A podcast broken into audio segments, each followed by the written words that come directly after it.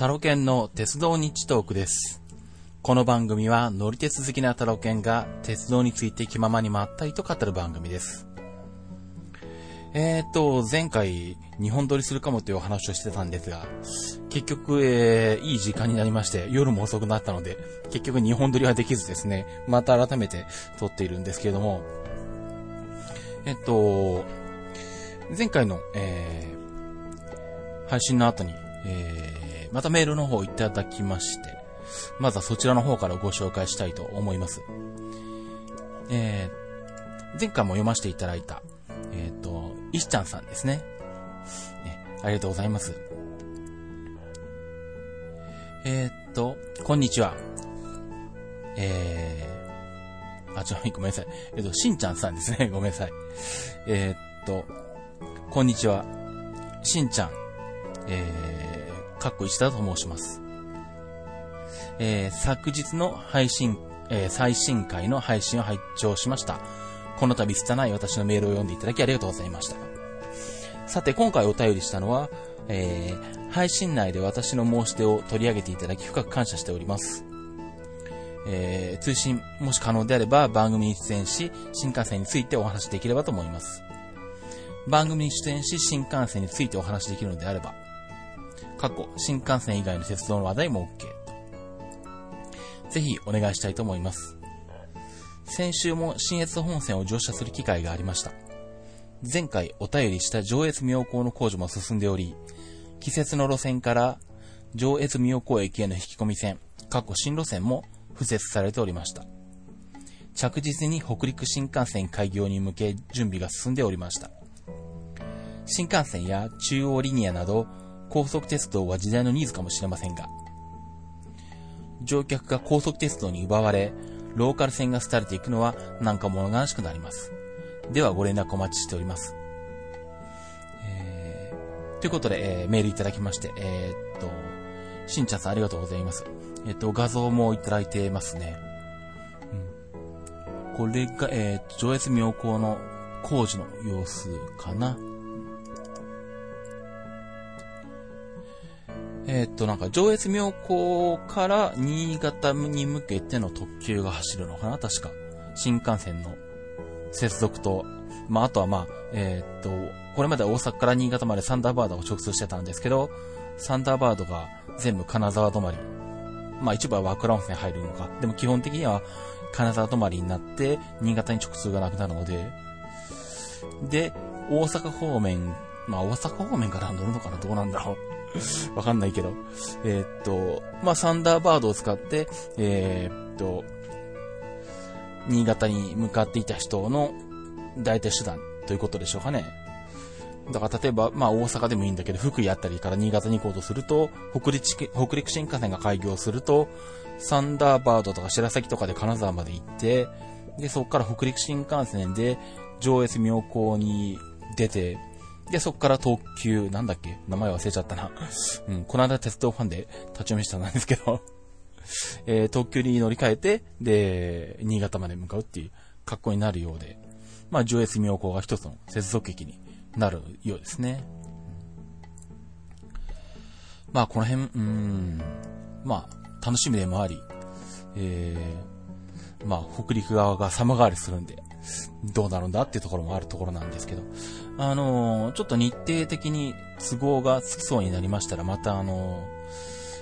ーしんちゃんさんにあのご連絡させていただきます。で、その時はあのスカイプで繋いで収録をさせていただきたいと思いますので、また連絡させてもらいますんで、えーメールの方で連絡させてもらいますんで、よろしくお願いします。で、ということでですね、えーっと、まあ、前回、えーっと、が、うーんと、機種テストに乗ったっていうところまでお話をしたと思うんですけど、まあ、あれが、えーっと、8月の23くらいだったかな。えー、国体のプレ大会で、えー、和歌山に行った時の話なんですけど、で、その後9月になってですね、えっ、と、今度は体操関係で、えー体操の、えー全日本シニア選手権っていうのが北九州でありまして、まあこれ去年までは全日本社会人選手権って言ってたんですけど、今年から名前が変わったんですね。それで幅広く参加選手を募集しようということで、えー、全日本シニア選手権っていう名前に変わりまして、で、テレビでも、テレビとかニュースでもちょっと話題になったから、見た人はいるのかな？あの、内村航平のお母さんが あの、シニア選手権の2部に出たっていうので話題になってましたけど。まあ、それも含めて、えっ、ー、と、そのシニア選手権を見に行ってきたというか、取材しに行ってきたんですね。えー、で、その時に、えー、っと、まあ、北九州まで、えー、往復したのに、えー、まあ、途中いろいろと、えー、寄り道をしながら往復したんで、それをお話ししたいと思うんですけども、えー、っとですね、とりあえずの何でしょう。山陽、ん？山陰地方っていうかなんだ、中国地方の、あのー、ところいろいろと乗ってないので、その辺をできるだけ乗っておきたいなというのがありまして、えー、っとですね、で、どういう経路を取ったかっていうと、えっと、9月の12日金曜日の夜に、えっと、サンライズ出雲に乗りまして、あ、えっ、と、実際切符が取れたのはサンライズ、出雲じゃないか。サンライズセットの方だったんですけど、まあ、要は、岡山で降りたんでどっちでもいいんですけどね。ええっと、静岡をサンライズで出発しまして、静岡発だともう日付が変わって0時20分発になるんですけどね。で、サンライズで岡山に行って、えー、っと、で、そこから福山まで新幹線で出て、で、福塩線でずっと上に上がっていって、で、ゲえー、なんだ、芸備線にぶつかり、で、三好まで行って、で、三好から三高線に入って 山陰側まで出て、で、山口線で新山口まで戻ってくる。で、あとは新幹線で、えー、小倉まで行くっていう経路で行ってきました。でですね、まあサンライズ、えー、っと、まあサンライズ乗るのはこれで何回目だろう ?3 回目か。1回は、えー、っと、ソロに乗って、あれが、初めてクリア時の、えー、っと、中継の自転車局の中継の手伝いをしに、初めて、えー、行った時に、確かなんだ、サンライズ出雲で出雲市まで行って、えー、で、そこから山口線を通って行って、で、当時、えー、復旧したばっかりの峰線を通って、えー、下関に出るっていう経路で行こうとしたら、えー、っとなんだ、前を走っていた貨物列車が、えー、なんか、事故かなんかで、えー、止まってて、その煽りを食って、サンライズも1時間遅れぐらいになって、1時間半とかだったの？遅れになって、で、このままだと、えー、っと、えー、乗り継ぎ列車に、特急に間に合わないかもしれないという状況になって、で、その時に、救済措置で、えー、っと、新大阪に臨時停車して、で、新大阪から岡山までを、えー、っと、水穂、新幹線の水穂に乗り、えー、そこから特急やくもで出雲市に向かうっていうのに、振り替えも、えー、希望の方は振り替えできますと いう車内放送がかかったんで、あの時はサンライズに乗りながらも、新大阪で降りて、だから一睡もせずに 新大阪で降りて、で、水穂に乗って岡山まで出て、で、ヤクモで出雲市に着いたっていう 風な感じだったんで、ほぼ寝てなかったんですね。で、もう一回、その後かな、多分、サンライズに乗ったのは、東京から静岡に夜に帰ってくるときに、あの、ゴロンとシートだったっけ？のびのび座席か。あれを取って、東京から静岡まで乗ったっていうのが一回ありますけど。まあ、あれは、なんだ、指定席料金だけで乗れるので、新幹線に乗るのと同じぐらいの費用で乗れるので、まあ、切符さえ取れれば、えー、まあ、そういう使い方も、えー、できるんですけどね。で、まあ、今回は、さすがにそんなことがないことを祈りながら、えー、静岡岡山間を乗ってきまして。で、前回はソロに乗ってるんで、今回は、あのー、1000円高いシングル。まあ、B 寝台なんだけど、ソロよりも、えー、ちょっと、スペースが余裕のある、えー、広い寝台ですね。まあ、サンライズでは一番中心になっていて、えー、寝台数も一番多いタイプで、標準タイプになるんですけど、これを確保しまして、これも1ヶ月前の朝に行ったのかな、確か。うん。で、えー、っと、朝じゃなかったかもしれないですけどね。うん。まあ、えー、確保しまして乗ってきました。えー、っ、とね、7号車の24番なんで上段が取れたんですね。うん、で、まあ乗ってみたんですけど、うん、なかなかあの、なんでしょう。まあ7560円か。うん、えー、っと、やっぱりソロよりは全然広いですよね。うん。特になんだろう、あの、高さに余裕があって、うん。まあちょうど立ち上がれるぐらいの高さになっていて、うん、で、まあベッド周りもまあ比較的余裕があって荷物も置け、えー、っと、置けるぐらいで。で、まあ物が置けるちっちゃい棚とかもあるんで、ペットボトルを枕元に置いたりとかできるし、まあえ、っとなんだ、窓際も物を置いたり、iPhone を置いたりとかできますし、あとコンセントがあるんですね。これは大きいですね。なんで、えっ、と、充電もできると。いうことで、うん、まあこれぐらいの居住性だったら、あのー、また乗りたいなって思う感じなんで、うん、やっぱりサンライズの、あのー、中心な、あのー、一番メインになってる、このシングルっていう寝台はいい寝台ですよね。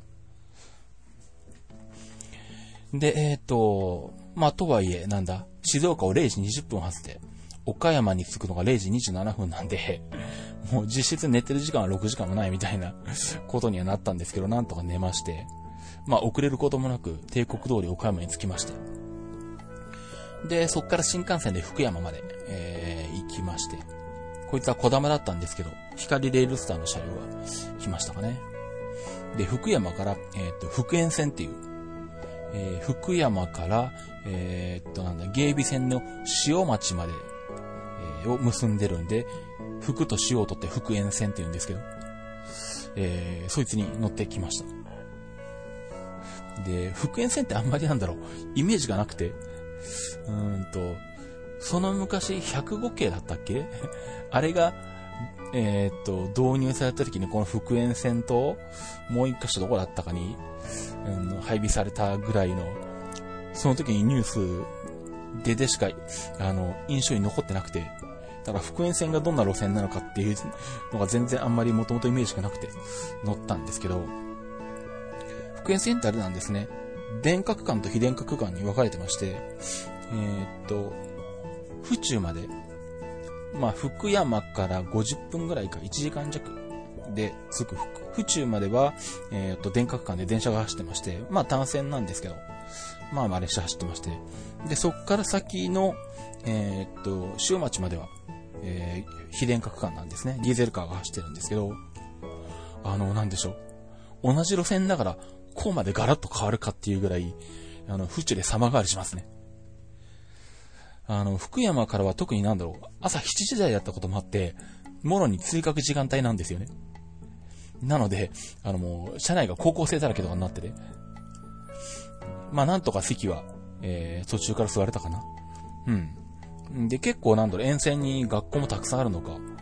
高校生が乗ってきたり降りたりとかっていうのを結構繰り返して、結構ずっとお客さんいたんですよね。どっかでいっぺんに着くのかなと思ったんですけど、そういうこともなく結構府中までそれなりに乗ったままでしたね。なんで本当になんでしょう。まあ、それほどこうなんだろう、山あいというわけでもなく、まあ、近郊路線、都市近郊路線みたいな感じで、あのー、ローカル線っぽい雰囲気あんまりないんですけど、で、府中に着いて、で、まあ、乗ってたお客さん、高校生たちもみんな降りていって、で、乗り換える人もそこそこいるのかなと思ったら、ほぼおらず。ほぼみんな府中で改札を出て行って、で、まあそこでディーゼルカーが止まってるんで、それに僕は乗り換えたんですけど、何だ？一人二人？三人？ぐらい全然お客さんいなくて。で、しかも府中から、えー、っと、まあこれは塩町を通って、塩町から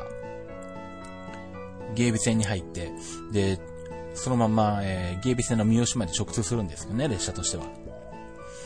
あのー、もう本当に山あいの路線でもあるし、あと、線路の路盤の状態が明らかに クオリティが落ちてるのがはっきりわかるなっていうぐらい、もう線路ぐにゃぐにゃ曲がるし、多分使ってるレールも細いんじゃないかな。うん、多分軽い軽量のレールを使ってると思うし、あの整備もあんまりされてないというかね、その府中までのこと比べれば、まあ、でも府中はまああんまり線路とかよく見えてはないんですけど、まあ雰囲気的に普通の東海道線とか乗ってるのとそんなに変わんないなって感じの乗り心地だったんですけども、府中から先はガラッとなんか、その辺が、あの、なんだ、乗り心地とかも落ちまして、うん、線路もぐにゃぐにゃ曲がり山の中を抜けていきということで、えー、まあ、ここまで同じ路線で、えー、様変わりするのかっていうぐらい、そのコントラストが面白かったですよね。結構あのー、福塩線の府中から先なんかも、あのー、なんでしょう。この雰囲気が残ってる間に、残ってる間にって言い方も変だよな なくなるわけじゃないとは思うんですけど、まあでも、あの様子見てるとね、廃止っていう話が出ても不思議ではない雰囲気はあるので、あの、このコントラストが楽しめる時に乗っていていただけるといいかなと思いますね。また乗りたいですね。面白いですね、あそこの路線は。で、まあそんな感じで、えっ、ー、と、ディーゼルカーに揺られて、だから、府中から三好までこれで1時間45分乗ってんのか、結構時間もかかるんですけどね。それで三好まで行って、三好で1分乗り換えで、三高線の列車に乗りまして。まあ、三高線も、あの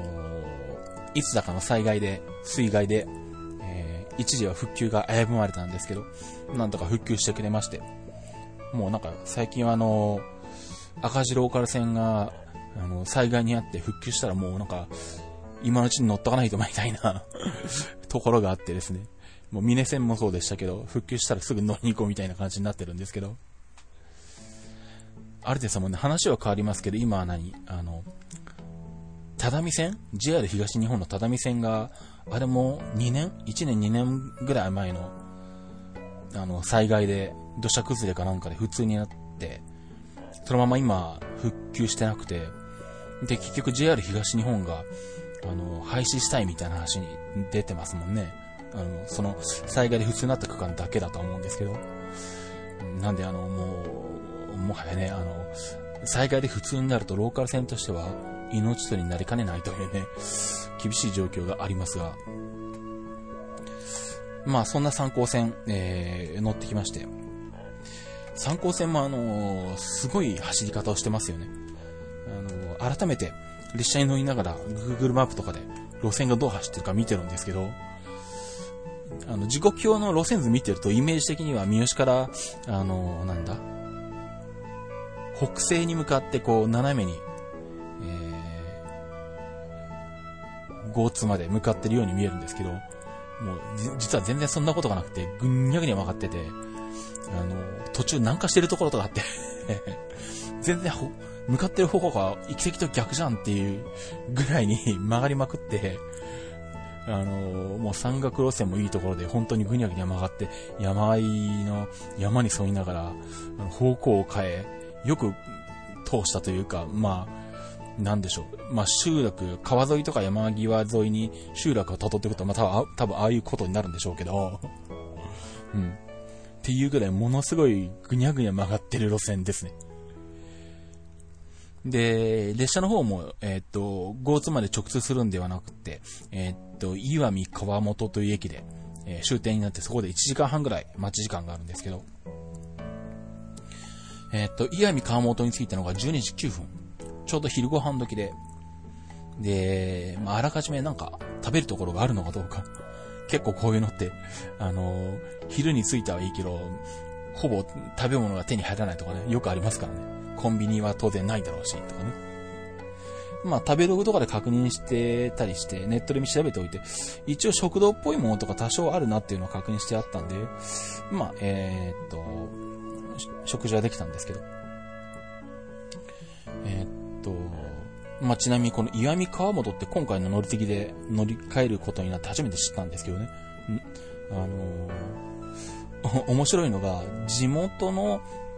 え、っとなんだ、商工会かな？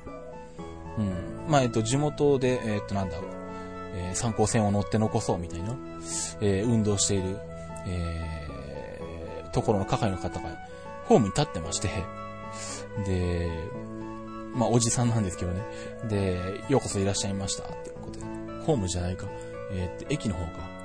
まあ、ホームにいたり、駅、駅の方の改札街にいたりするんですけど、で、そこで降りてきたお客さん一人一人に声をかけて、えー、どっかでいらっしゃいましたか？と。えー、で、この後どうされますかとか。で、あとは何でしょう？食事は、とか、ここにお店がありますよって言って、こう、案内してくれるチラシをもらったりとか、いろいろ話しかけられたりしてですね。まあ、どうも話を聞くと、あの、えー、まあ、とにかく参考線が、やっぱりこう、うんと、赤字が大きくて、えー、非常にやばいので、で、なんかやろうということで、えー、手まあ、アンケートであるとかですね、どっから来たのか、何しに来たのか、とかですね。うん。まあ、あとはそうやってこう、お客さんに案内をして、えー、いろいろ見どころを知ってもらって、また来てもらうとかっていうことのために、まあ、えっ、ー、と、専属の、えー、係として、えー、いつもその、岩見川本駅に、えー、この時間に立ってるんだそうです。まあ、この時間にってのは、あの、なんだ、列車の本数がめっちゃ少ないので あの、この時間以外はほぼ、ここの駅で乗り換えることがないんですけどね。っていうか、あれなんですよね、あの、なんだ。参考線を、えっ、ー、と、昼間に、えっ、ー、と、早朝とかじゃなくって、そこそこの昼間で、えっ、ー、と、しかも全区間、日が落ちないうちに乗り通そうとすると、このパターンしかないんですよね。この、三好9時57分の岩見川本駅に乗って、岩見川本で乗り換えて、で、そこからゴース駅に乗って、ゴース14時49分。それ以外逆方向あったかな逆方向もでも、結構厳しいんじゃなかったっけ？夜遅くなるんじゃなかったっけ？で、区間列車が多いので、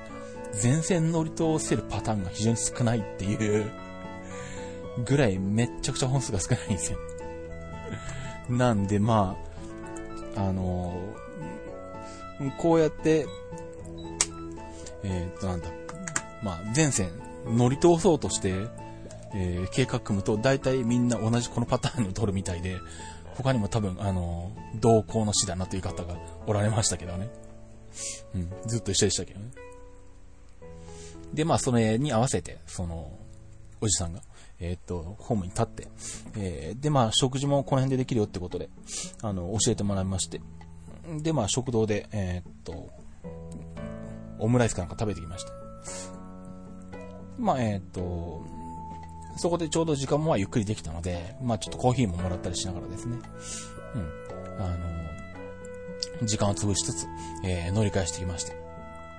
で、それからまあ、ゴーツにも、えっ、ー、となんだ、イヤミカモトの駅に戻って、えー、ゴーツまで1時間ぐらいかけて出ました。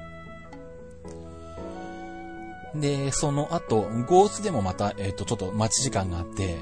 えっ、ー、とね、特急のスーパー大きいで新山口まで行くんですけど、乗り換えに1時間半あるのか。また、ゴーツも何もないね。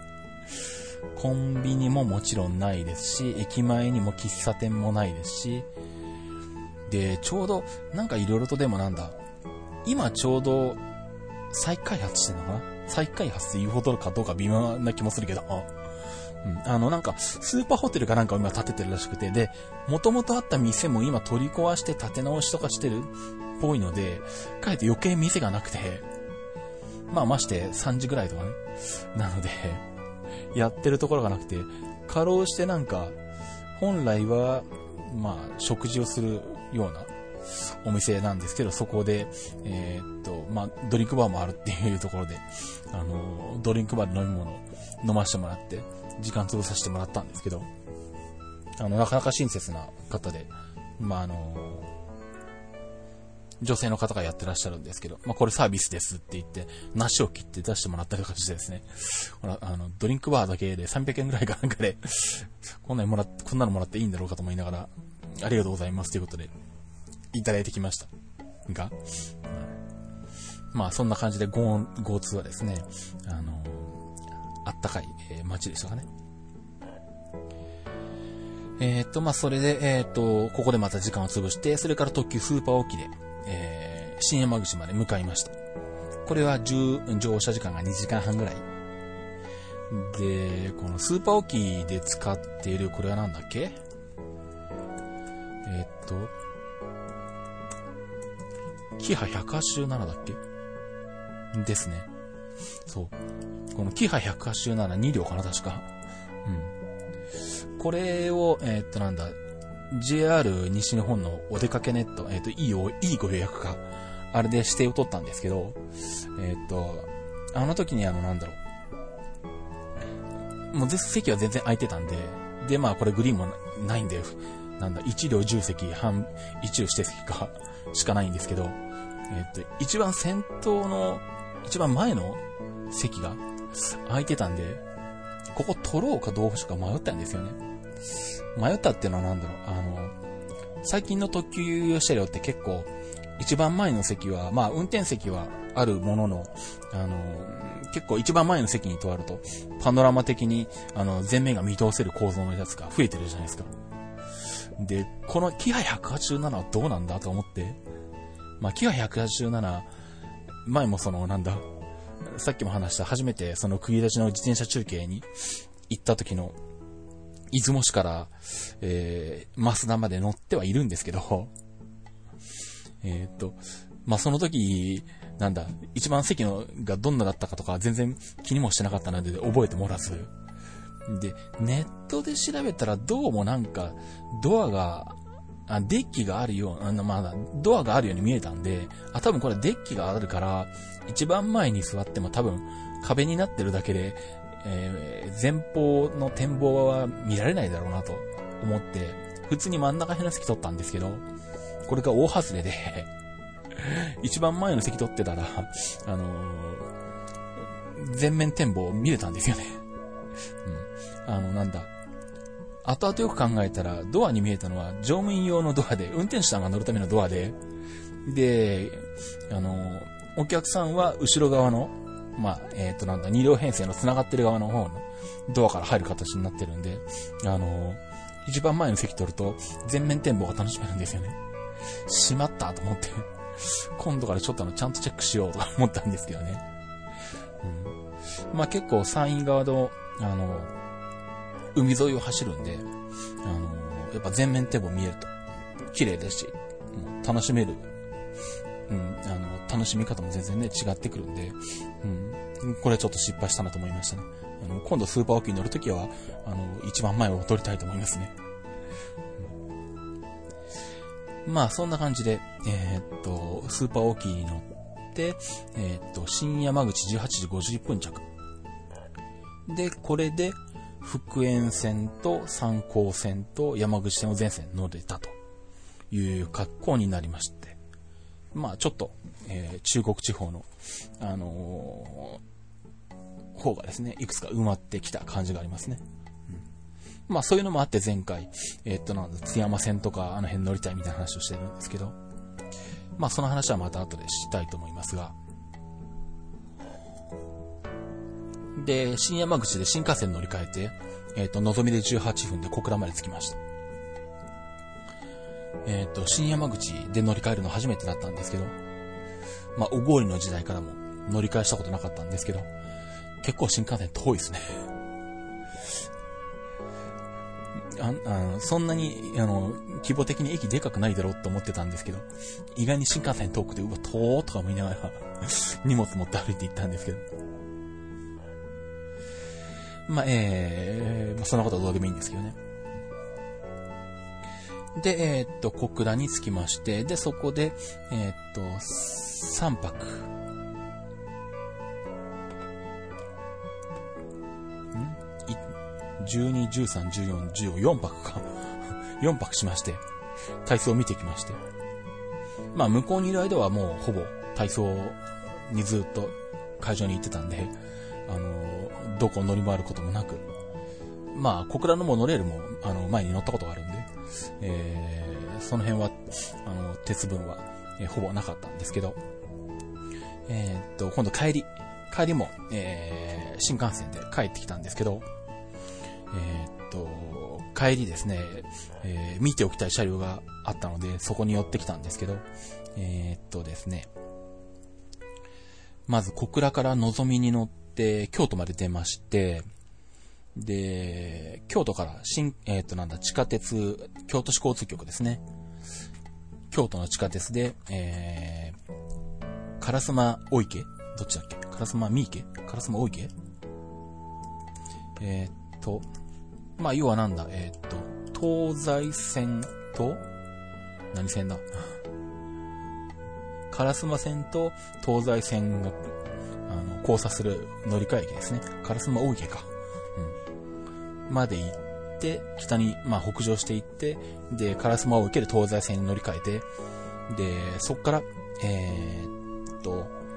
直接、あの、京阪の、えー、京神線に乗り入れる、えー、列車に乗って、浜大津まで行きまして。で、まあ、この辺全然乗ったことなかったんですけどね。で、あの、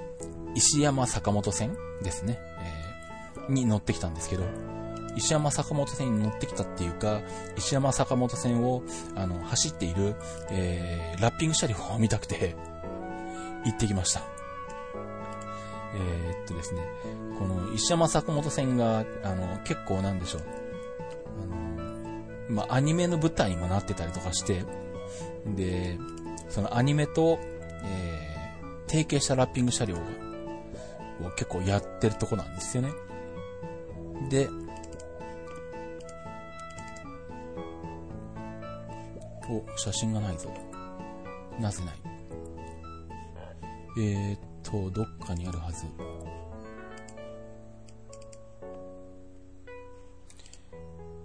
うん。えー、っと、まあいいや。で、あの、見たかったのは、えー、っと、中二病でも恋がしたい。の、えー、ラッピング車両です。えっ、と、1編成だけあって、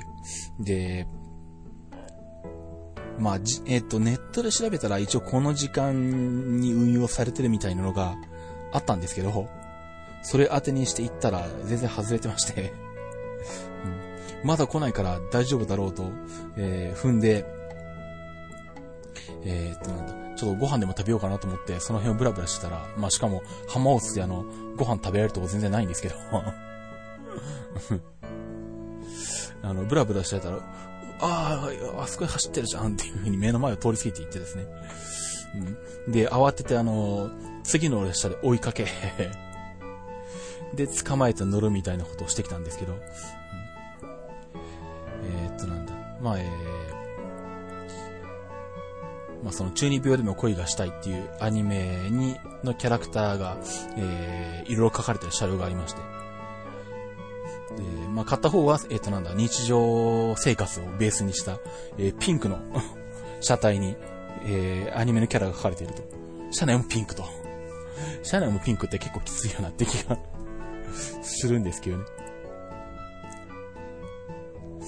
で、もう片方は、えっ、ー、と、中二病の妄想の世界をベースにした、えっ、ー、と、まあ、紺色っていうか宇宙っぽい、色の、えー、ところに、えー、中二病の格好をした、えー、各キャラクターが乗ってるみたいなやつですね。で車内もあの、キャラクターだらけみたいな やつで、まあこのアニメ好きなんで、あの、結構見てるんですけど、うん、まあこいつが、えっ、ー、と、来年の春までかな ?3 月31日まで走ってんのかな？うん。ということで、えー、これに乗ってきました。まあなんでしょう。これの他にも、えー、っとなんだ、いろいろとラッピングがありまして、あのー、なんだっけ、アニメで言うとあの、ちはやふる。あの、カルタのアニメですよね。今、Hulu とかでやってますけど、あの、公開されてますけど、あれのラッピング車両もあったりするんですよね。まあ、チハイフルラッピングのやつは、あのー、車庫に止まったまんまで、その日は運用されてなかったみたいなんですけど、あとはなんだ、鉄道娘もありましたね。んで、いろんなラッピングがあって、えー、っと、なんだろう。でも一番びっくりしたのは 滋賀県系ラッピングっていうのがあって車両がパトカーの都市区になってるんですよねで、先頭のあの、なんだ、車両の顔の部分の真ん中のところに桜田門のマークが入ってて、白と黒で、屋根はあの、なんだ、あの、サイレンをイメージした赤になってて こんなん来て、酒飲んでてこんなん来たら逃げるかもっていう感じの車両があって、でも、しかも側面は、あの、白バイが、白バイがかっこよく書いてあったりとか、あとあの、パトカーと父兄さんが大きく書いてあったりとか、しかもその父兄さんのモデルがなんかの地元の、なんか AKB の人らしいんですけどね。ね、えーそんなのが側面にガーンって書いてあったりとかして、こいつが一番きついんじゃないのかって気がしたんですけどね。うん、まあ、まあでもここは基本的にこういう文化というか、まあ結構あの、ここの石山坂本線が、やっぱりなんでしょう、一時は利用が低迷してて、あの、もう京阪が、あの、運営、あの、なんとか、あの、なんだ、譲渡したりとかですね。うん。あの、ちょっと運営そのままし続けない厳しいよって話になった時に、えっと、とにかく集客をしてようと、頑張ろうっていうことで、どうも地元一丸となってこういうラッピングとかで、えー、話題を集めて集客してるそうなんで、なんであの、地元の人たちもこの辺は、まあ受け入れてるっていうか、うん、あの、街中も結構なんでしょう、これを盛り上げてるのかな、一緒になって。で、やってるみたいですね。あとはなんだろう、えっ、と、近くのなんかの、もうすぐこういうお祭りがありますよっていう、そのお祭りのキャラクターが書いてある車両とか、ラッピング車両がすごい多くて、あの、見てて楽しいです。で、まあ、あとなんでしょう。まあ、あの、さっき言ってたその中二病でも恋がしたいの中で、その京阪の車両が、あの、しょっちゅう出てくるんですけど、あの、その中で、えっ、と、この駅、なんだ、えっ、と、これは、あの駅か。穴に太いと書いて、あの、って読むんですけど、ただ、近鉄のあのと字は同じなんですけど、近鉄はあのうなんですけどね。この京阪のあのはあのおなんですよねそういう微妙な違いがあるんですけど、このあの駅が、えっ、ー、と結構、あの、ストーリーの中で舞台になっていて、アニメの中に出てくる京阪の駅はこれだとか えー、ツイッターで教えてもらいまして。まあ、フリー切符で乗り回ってたんで、じゃあせっかくだから降りてみようと思って、あの駅に降りて、あの、アニメに出てくる、あの、角度で、あ、ここか、とか思ったりとかですね。アニメに出てくるコーラの自販機はこれだとかね そんなのを見たりとかして、あのー、楽しんでまして。まあ、本当は京阪乗り終わった後、あの、なんだ、坂本ケーブルとかあっちの方行こうかなと思ったんですけど、あの、結局なんだろう、あの、途中下車じゃないけど、こうやって駅で降りたりとか、あとこの、なんだ、このパトカーラッピングが 面白くて、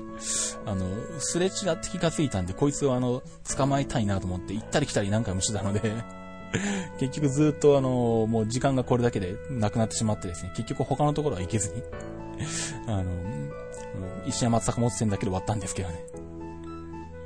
まあ、あとは何でしょう。地下鉄に乗り入れてる京神線の方も、なかなか面白くて、あの、まあ、ほとんどは専用の、専用軌道、要は、普通の道路じゃない、普通の、あの、専用の敷地を通ってるんですけど、えー、っと、まあ、浜大津の近くになってから、道路の真ん中に出てくるんですけどね、併用軌道になるんですけど。なんであの、まあ、東京方面の方で言うと、あの、あれと同じですよね。あの、あの鎌倉の方を走っている 名前が出てこないわうん。あの、なんだ、名前が出てこないぞ鎌倉と湘南が出てくるんですけど。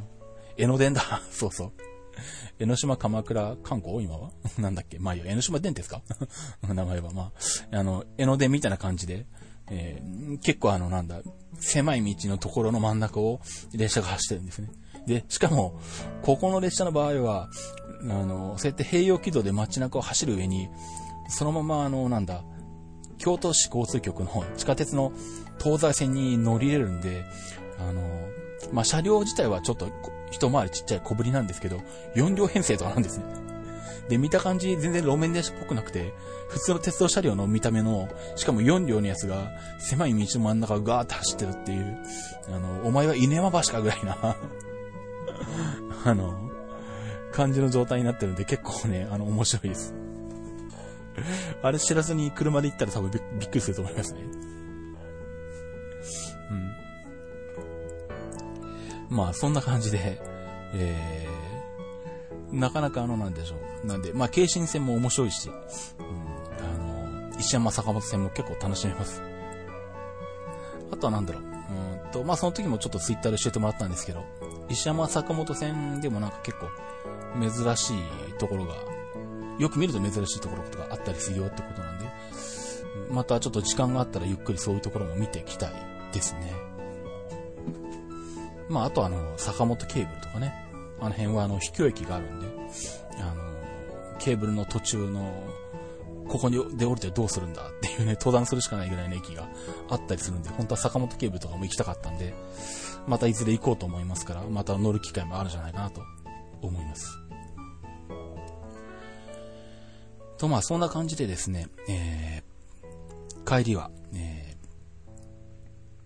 京阪の、えー、京神線と石山坂本線、まあこの京神線と石山坂本線を合わせて、通称大津線っていうらしいんですけどね。うん、この大津線を、えー、楽しんできました。で、えー、で、まあそれで結構夜になって、まあちょっと時間を潰して、えっ、ー、と、本当はどっかでお風呂に入れないかなと思ったりとかして、あの、調べたら、京都タワーに、あの、なんだ、大浴場があるんで、ここ入ろうかなと思ったんですけど、大浴場のくせに8時までとかになってて、間に合わないじゃんとか思いながら 結局、まあ、あの、それを諦めて、あの、素直に新幹線で帰ってきたんですけどね。うん、まあ、京都から先は例によって小玉のグリーンを、えー、安く乗れるので、えー、小玉でゆっくり帰ってきまして、2時間ぐらいかけて静岡まで帰ってきました。というような感じで、えー、っと、9月の12から16まで、えー、新幹線使って小倉を往復する間に、まあ、いろいろと乗ってきましたよというお話でした。で、あとですね、あと、前回ちょっと、えっ、ー、と、エンディングで話をしたんですけど、えっ、ー、と、長崎の国体に、えー、自転車局の中継と、あとは体操の取材で行くよって話をしましたけど、で、その時に、えっ、と、なんだ、えできることならサンライズを取って、え津山線とかを乗り回りながら行きたいっていう話をしたんですけど、あの後ちょっと事情が変わりまして、えー、長崎のあの、国体の、えっ、と、体操を取材するにあたって、えっ、と、開催日前に、長崎市で、あの、まあ、説明会みたいなのがあるんで、できたらそれに出てほしいって言われたんです、言われたんですね。取材先生したら。で、で、もともとは11日に出発して、その夜に博多に泊まるっていう、えー、で、翌日は駅に渡るっていう予定だったんですけど、えー、1日前倒ししまして、えー、っと、10日から出発することにしまして、で、もう先に長崎に向かうと。長崎に向かって、長崎の方まで行って一泊して、で、その説明会に昼に出て、で、それから博多に戻ってきて、博多泊まって、で、翌日に、えー、フェリーで駅に向かうっていう流れになりました。なんで、行きは、えー、そそもちょっと時間的に無理なんで、えー、津山線とか途中で乗るのは諦めたんですけど、えー、それならもういっそのこと、長崎方面の、えー、路線を一通り、えー、全部乗ってきてやろうと思いまして、えー、っと、で、決めたのがですね、え、っと、行きはとりあえず新幹線で、え、っと、博多まで、え行きます。えー、とは言っても静岡からだと直通で行けるやつはないので、えー、っと、朝9時半ぐらいの小玉に乗って名古屋まで行き、そこからのぞみに乗り換えて博多までと。そうすると博多に2時過ぎに着くので、で、まあこれいろんなパターン考えたんですけどね、どれが効率がいいのかとか。あの、どこで泊まるといいのかとか、あとなんだろう、意外にネックになったのが、あの、長崎本線の、あの、浦上から木津でしたっけ？あそこまで伸びてる、あの、旧線の方ね。あそこがめちゃくちゃ電車の本数が少なくて、しかも途中の長屋止まりとかいうのがあったりして、そこにうまく乗るにはどういう風に、あの、組めばいいのか、めちゃくちゃいろいろ頭を悩ましたんですけど、まあ結果的に決まったのが、えっと、まあせいて新幹線でのぞみまでまっすぐ行って、で、博多で乗り換えて、えっ、と、特急ハウステンボスに乗ります。で、ハウステンボスで、えっ、と、大村線の、えー、廃棄から1個、えー、大村線に入ったハウステンボス駅ですね。あそこまで行き、えー、で、そこから普通列車に乗り換えて、まずは大村線を乗ると。で、大村線を全線乗り切って、諫早に着くのが、えー、17時20分。で、そこから今度島原鉄道に行き、乗り、えー南島原まで行きます。えー、なんで終点の島原外交じゃないのかっていうと、もうこの時間は、えー、っと、6時を過ぎてて多分真っ暗になってるのと、えー、っと、もう、いっそのこと島原に泊まろうということで、南島原の近くにホテル取ったので えー、その日は南島原にまで行って、南島原で泊まります。で、翌日に、その、えー、っと、まあ、長崎市内というか、えー、っと、浦上の近くで、えー、取材説明会みたいなのがあるんですけど、まあ、それに参加するために浦上に行くんですけど、まあ、えー、まあ、それはそんなに、えー、島原から時間もかからないので、2時間ぐらいできるので、えー、っと、その朝に、えっと、南島原から一回島原外交まで行って、えー、で、島原外交から諫早まで戻るっていう形で、まあ、島原鉄道全線、えー、外の景色が見れる時間帯に乗ってくるっていう形をとります。島原鉄道って急行も走ってるんですね。知らなかったんですけど。なんでこれは、えっと、帰りは島原外交から諫早まで急行に乗ることになるんですけどね。まあ、急行料金とか特にないんですけど、ちょっと早いのかな。で、えー、で、諫早からは長崎本線の普通で、浦上までずっと行って、これはまあ、旧線じゃない新線の方ですね。で、浦上でその説明会、1時からある説明会に出て、まあ、1時間ぐらいで終わるということなので、えっ、ー、と、予定では、えっ、ー、と、考えているのは3時過ぎの浦上発の、えっ、ー、と、9線周りの、えー、列車に乗りまして、えっと、この長崎本線の9線周りの上りの列車ってあれなんですね。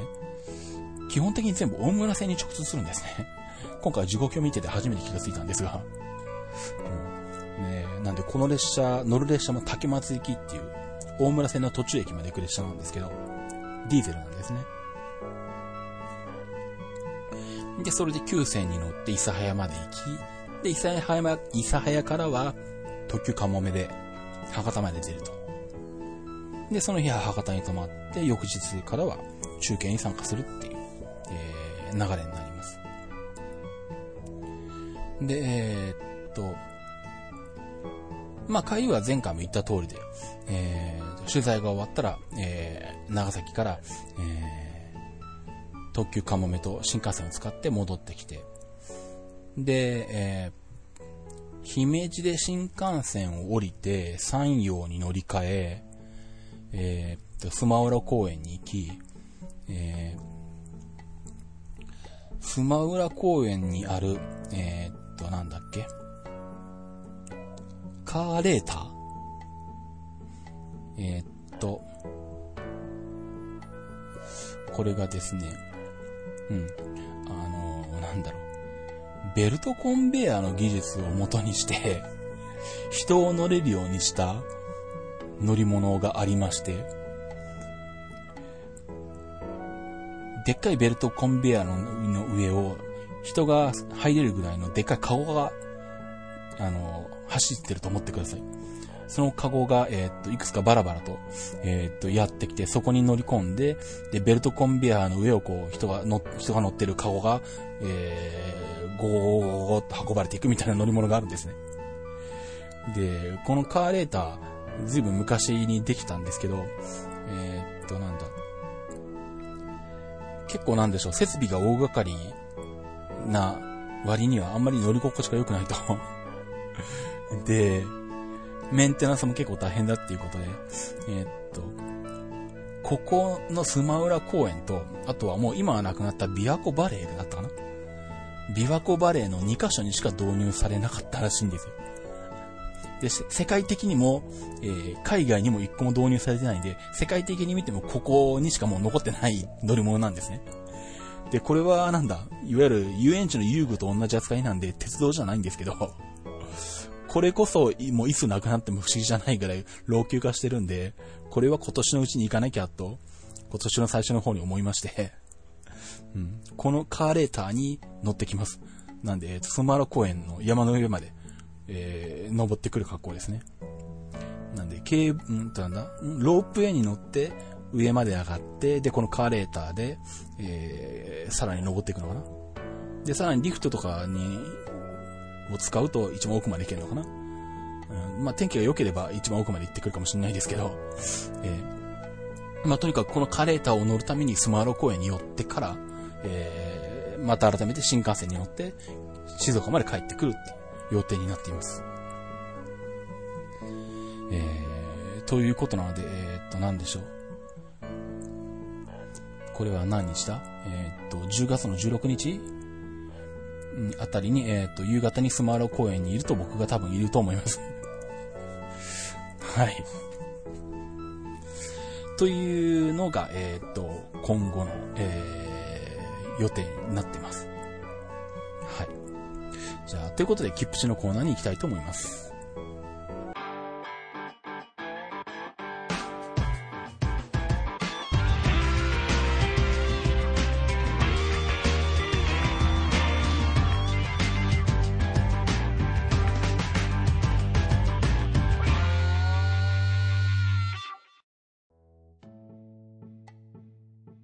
切符の知識、切符値です。このコーナーは、切符のルールを知らなかったばかりに損をしてしまうことがないよう、正規の方法でお得に鉄道に乗っていただくためのコーナーです。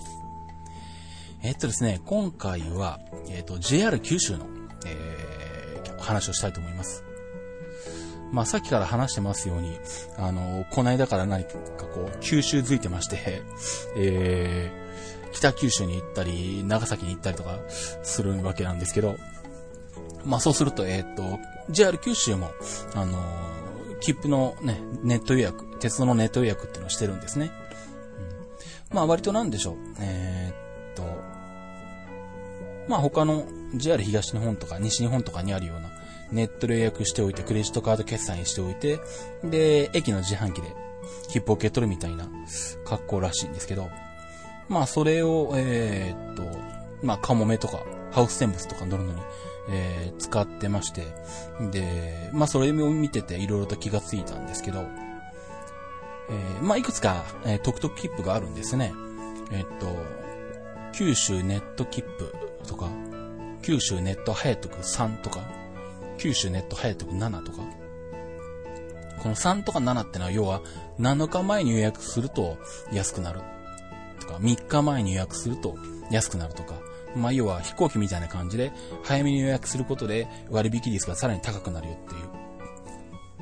ことのようなんですけど、まあ、ただこの、九州ネット早く7があるのは九州新幹線だけなのかな？で、しかも、区間が、えっ、と、博多熊本間と博多鹿児島中央間に限られてるようなんですけどね。え、あのー、ただ、なんだろう、めちゃくちゃ値段が安くって、博多熊本間が、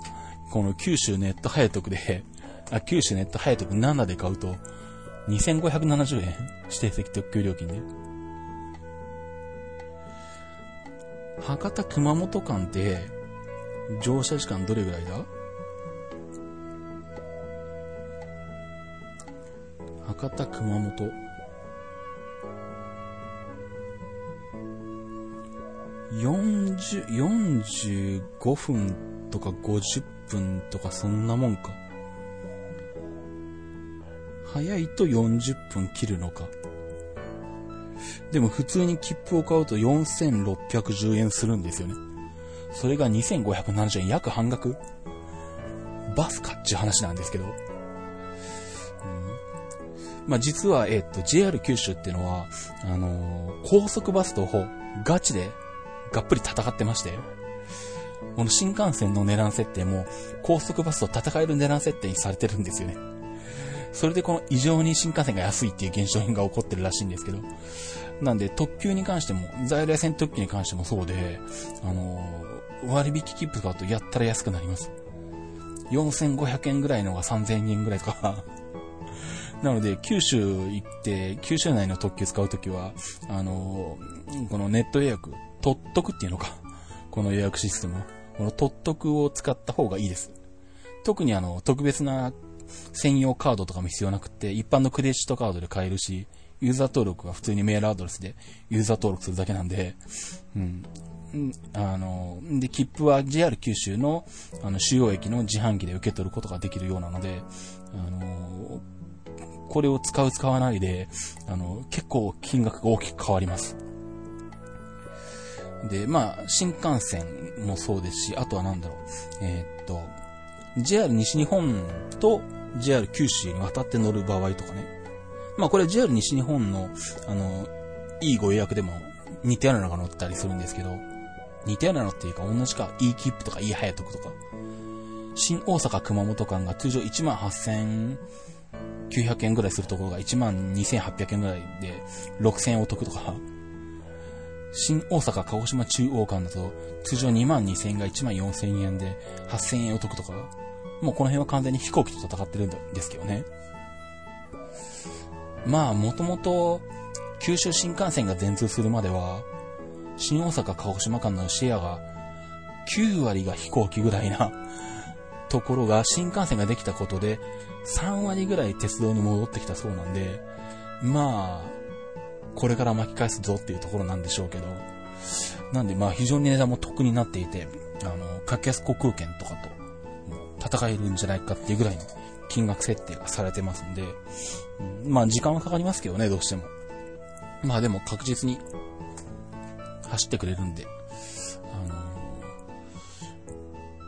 ー、おすすめかなと思いますね。で、まあそんな感じで、えっ、と、いくつかネットで買うと安い切符があって、で、新幹線以外の在来線の特急区間にも設定されてて、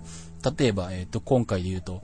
えー、カモメで使う長崎博多間とかね。えっ、と、通常だと長崎博多間の指定席特急料金が4700円なんだけど、九州ネット早特3で買うと2570円で、えー、100円も安くなる。は、これも半額に近い感じですよね。長崎佐世保もそうですね、半額近くになりますね。あと、日報本線側もあって、えー、っと、長、えー、っと、なんだ、えー、っと、博多別府？これは異常に安いな。博多別府間に、だからソニックとか日輪とかになるのか？博多別府間通常の料金だと5560円、指定席特急料金と乗車券で5560円なんですけど、九州ネット早特3で買うと2570円で半額以下ですね。博多宮崎間は、えー、っと、九州ネット切符しか設定されてなくて、早特3とか早特7はないんですけど、それでも通常9390円が5660円。半額近いですね、やっぱり。多分この日報本線区間は特にあの、なんだろう。在来線特急で、で、しかもそんなに線形も多分良くはないんじゃないのかな。多分特急もそんなに、に、鹿児島本線とか長崎本線ほどにはスピード出せない区間で、で、多分、片や高速バスは高速道路をビュンビュン飛ばしてるんで、うん、多分それとがっぷり戦うために、すごく安く設定されてるんじゃないかなと思うんですけどね。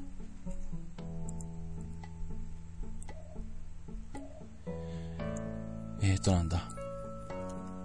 かたやなんだ、バスと競合してない区間は割引率が低いのか。熊本から鹿児島中央だと通常6940円のところが、えっ、ー、と、九州ネット切符で6420円で500円しか変わってないですね。極端だな新幹線なんですけどね。小倉大分だと、やっぱりそうか、大分方面とかは安いのか。小倉大分だと、九州ネット早く特産があって、4220円が2520円。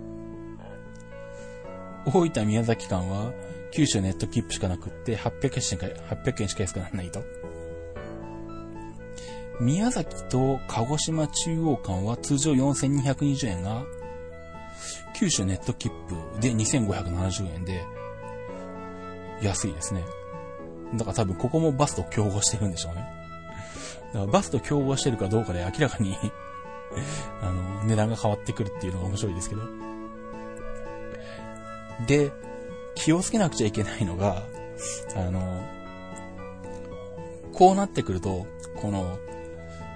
トクトクキープが設定されてる区間と設定されてない区間で大きく差が出るんですよね。で、今回の帰りで、えー、っと、なんだ。長崎から、えー、まあ、静岡に帰るときに、最初、あの、乗り換え案内とかで出てきたのが、新鳥栖で九州新幹線に乗り換えるってパターンで、あまあちょっと九州新幹線の区間乗っとくのもいいかなと思って、それで行こうかなって思って、あの、金額調べたりとかやってたんですけど、そうすると、新幹線、あ、じゃないわ、えっと、特急かもめの方は、長崎から新鳥栖までになるんですよね。で、長崎新鳥栖だと、こういう特特切符とかって、まあ、設定されてなくはないんだけど、えっと、長崎博多間より高いんですよだから、新鳥栖で降りるんでも、もう、博多まで買った方が安いんですね。なんじゃこりゃと思って。じゃあもういいや、博多まで、あの、亀で行っちゃえと思って、まあ、新幹線の方も、あの、九州新幹線を、なんだ、九州新幹線の料金って、あの、実はなんだ、九州新幹線と山陽新幹線で列車直通してるんですけど、あの、博多を境にぶった切られてるので、あの、単純に博多から九州新幹線側の特急料金と、博多から山陽新幹線側の料金を単純に足した料金になってるんで あの、割高なんですね、博多またいで 乗ると。なんで、で、あとはまあ、博多から先だったら、あの、EXIC が使えるけど、九州新幹線区間入ると EXIC が使えないから とかそういう都合もあって、じゃあもういいや、カモメで博多まで行って、新幹線は博多からでいいやと思って。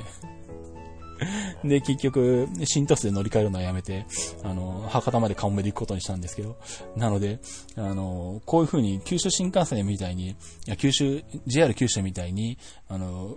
区間によって極端に割引率の高い特特切符が設定されてる場合は、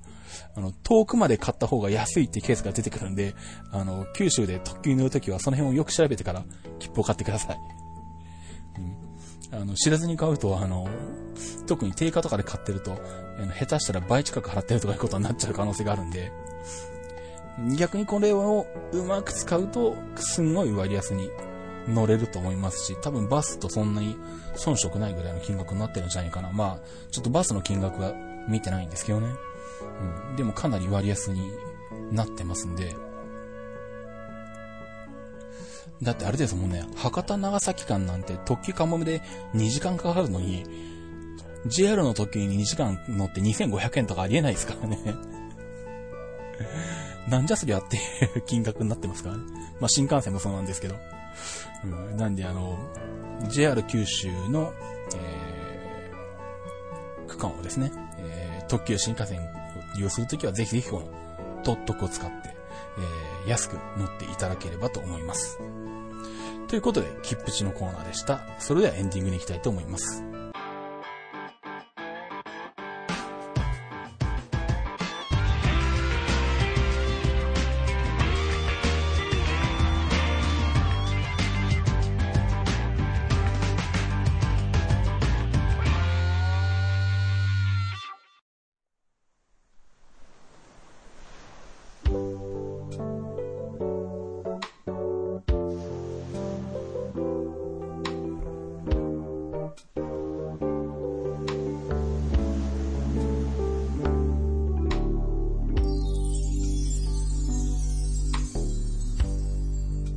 えー、っと、エンディングです。えー、っと、前回ちょっとお話しした、あのー、秋田新幹線の参戦機場区間の全面展望の動画ですね。あれ、あの、鉄道日トークのホームページの方に、あの、貼っておきましたんで、もし興味のある方は、鉄道日トークのホームページに来ていただければ、あの、すぐに見つけていただくことができます。えー、っと、まあ、あと、前回も言いましたように、えー、っと、ソフトバンクの、えー、新規機種編で、えー、3000円分プレゼントっていうのが、シーズンマックでやってますんで、えー、まあ、静岡、えー、戸塚近辺、宮原近辺の方はよろしくお願いします。えー、っと、あとなんだ、まあ、えー、っと、タロケの覚書きのリンクも一応、鉄道日トークのこの間の前回のところに貼ってきましたんで まあよかったら見てくださいね。あと、えっ、と、今流れてるこの、はい、バックで流れてる BGM が、えっ、猫従事者さんの、えっ、と、アルバムネイチャーから、えっ、と、ノトっていう曲を流してます。えっ、と、まあこれはあの、猫従事者で歌われてるご本人、えー、ちなみさんからの許可をいただいて、えー、流してまして。えー、まあ、なんでこの曲選んだかって言ったら単純に能登って聞いて急行能登が浮かんだんで これにしたんですけど で、なんか聞いてるし、あ、なかなかいいなと思って、そのまま使い、あの、続けてるみたいな感じになってますけどね。うん。アルバム自体は、これは iTunes とかでも買えるのかな？どうなんだ？一応その、えっ、ー、と、猫従事者さんのホームページには